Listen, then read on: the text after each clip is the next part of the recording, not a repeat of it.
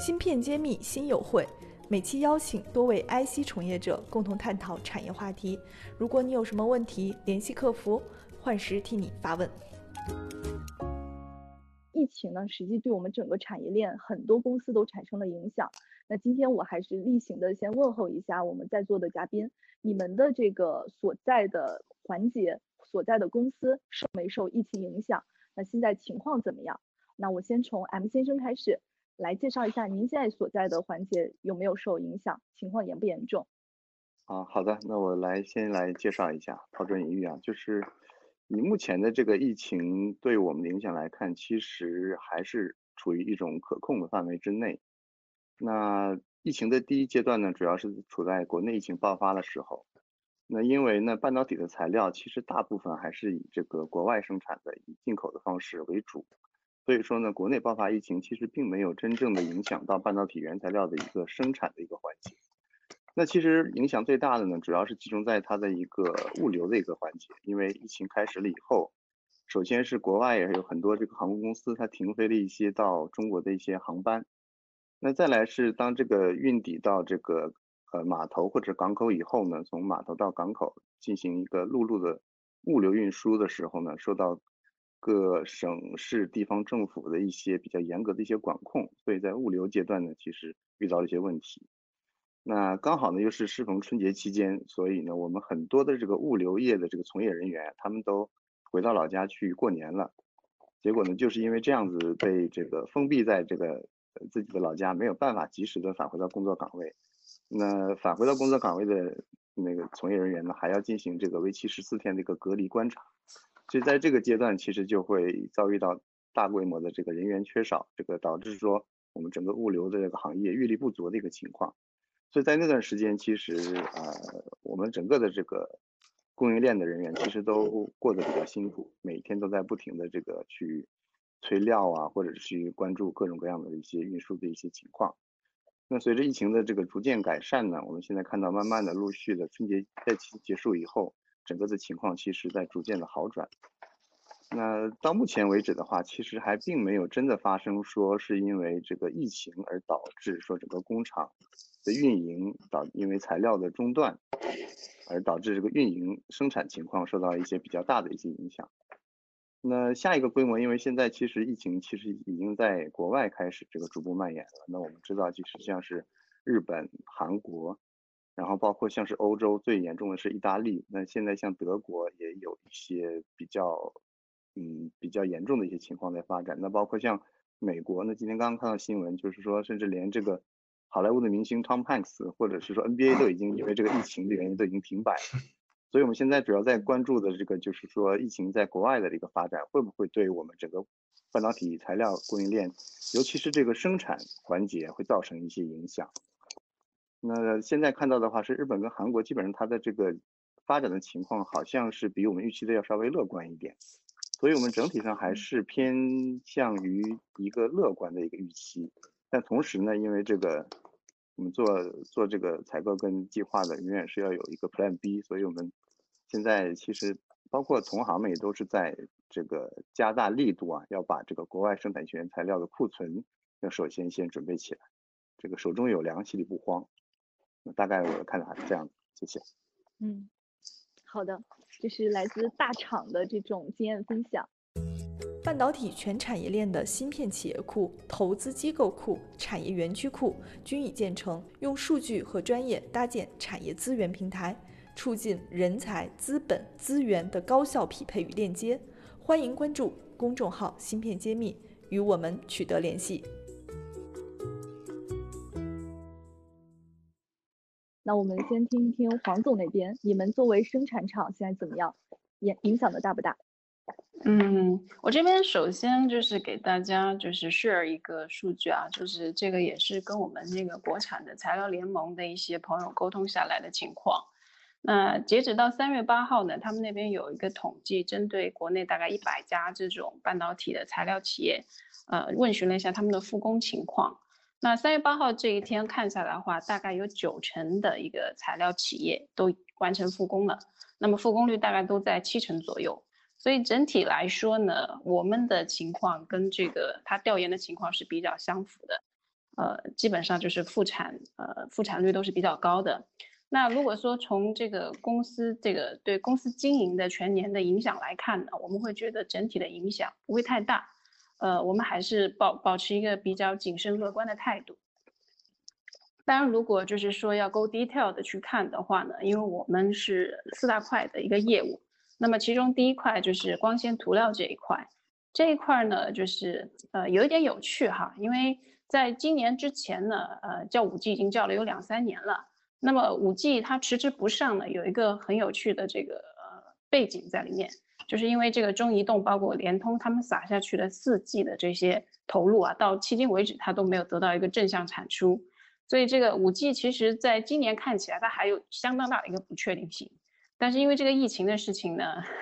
这个可能在 GDP 上面，我们现在看到的一个情况是，今年可能对我们的影响少说也是两万亿，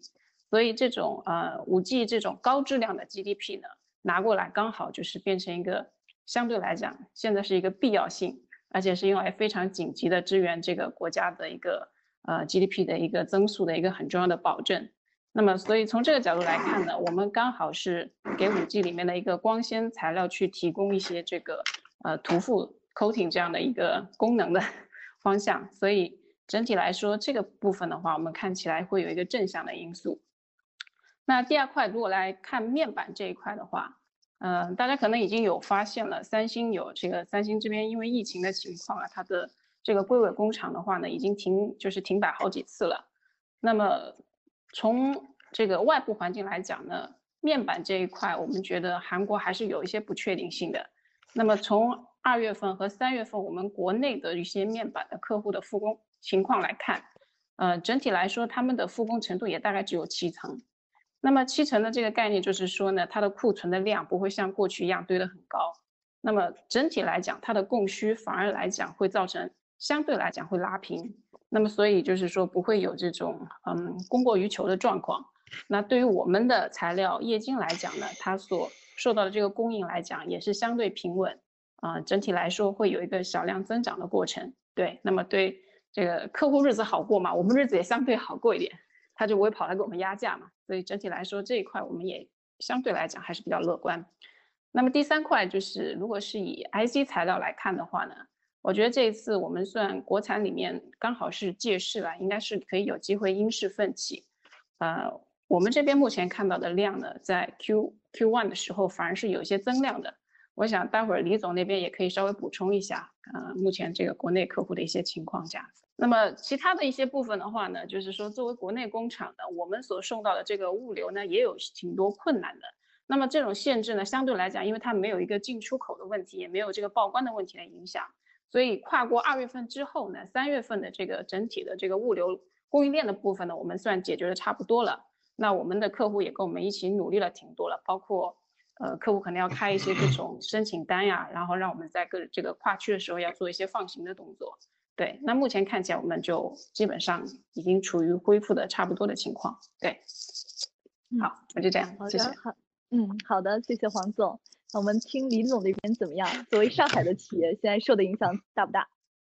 哎呀，你这个问题啊，关于疫情对于呃我们公司或者对这个行业影响啊，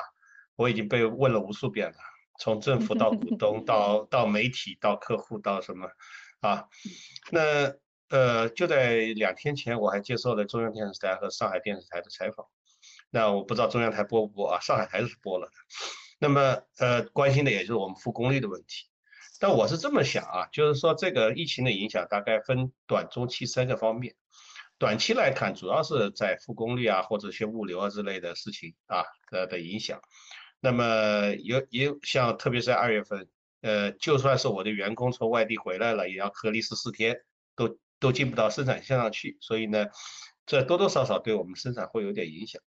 但是呢，我给我跟我们的股东啊什么都说。如果这种疫情只是一个短期的，比方说一个月、两个月之类的，但我们无论如何啊，开足开足马力，我们也有富裕的产能，各方面应该是在全年都能解决掉的问题，这个不是太大问题。现在呢，就是说要看这个疫情会怎么发展。那么疫情的发展呢，就发现我们中期的问题就出来了。什么中期问题呢？就是说，像我们呢，还是处于在无论在产能还是在销售都在急剧扩张的这么一个时期。大家都知道，半导体行业是需要呃整个产业链互相配合的这么一个行业。那么我们我们呢，显然我们也跟大家都能看得到的，像肯定是日本啊、韩国啊、美国、欧洲啊这些，不管是厂那个供应商还是客户，我们都要个紧密配合的一个过程啊。那么现在的情况是，原来他们觉得中国有疫情，他们不敢来；现在是我们觉得人家有疫情，我们不敢去或者不让他们来啊。如果长此以往，弄个半年一年的的话呢，这个事情就影响就比较大了啊。这个呢，我坦白讲，可能。嗯，不仅仅是我们这个企业，或者我是甚至认为我们行业都会面临这样的一个问题。你不可能一年，我们这个行业一年都不跟人家玩，不跟人家去交流，这是不现实的啊。这是第一点。啊，这这这个中期的影响，那么长期影响呢也有待观察。这刚才也谈到了，可能武器会对我们这个呃经济损失做一个对冲。但是不可否认的是，这个疫情已经很非常严重的影响了中国经济和国际经济。那这个国际经济和中国经济啊，大家需要知道，就是说半导体行业跟这个国民经济、跟世界经济的的那个那个那个起伏啊，是完全正相关的。啊，如果国呃国际经济如果下滑，半导体下滑是也是分分钟的事情。所以说呢，我们还是看。呃，在我们这个世界不太平啊，中美贸易还没有完全休战啊，又又来了这个疫情，再加上再弄点石油啊啥，这各方面的事情上来，那么如果中呃世界经济在走一个走一段下坡路的话，肯定会拖累我们整个半导体行业，包括我们自己这个企业啊。这我想呢，这个短中期，但是我要说的是，中期和长期呢还有待观察。芯片揭秘，产业人自己的发声平台，科普前沿信息，剖析科技赋能时代，推动新技术的认可与应用，致力于以细分领域专业化的深度服务，推动芯片产业人才、资本与技术的融合。喜欢就点赞转发支持下我们。